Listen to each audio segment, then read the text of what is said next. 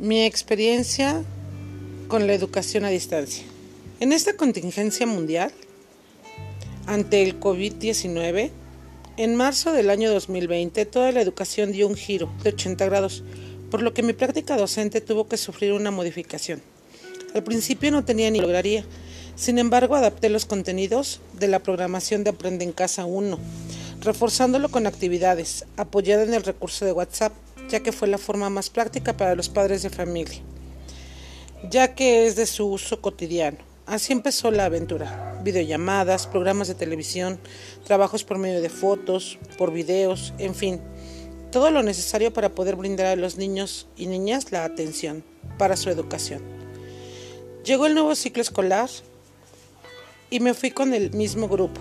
Esto me facilitó seguir con el trabajo a distancia. Sin embargo, por medio de los webinars, para incorporar a mi práctica el uso de Classroom, pude implementar con los niños el uso de este. Y con la programación de Aprende en Casa 2, que se apega más a los contenidos, volvimos a trabajar utilizando estas herramientas digitales.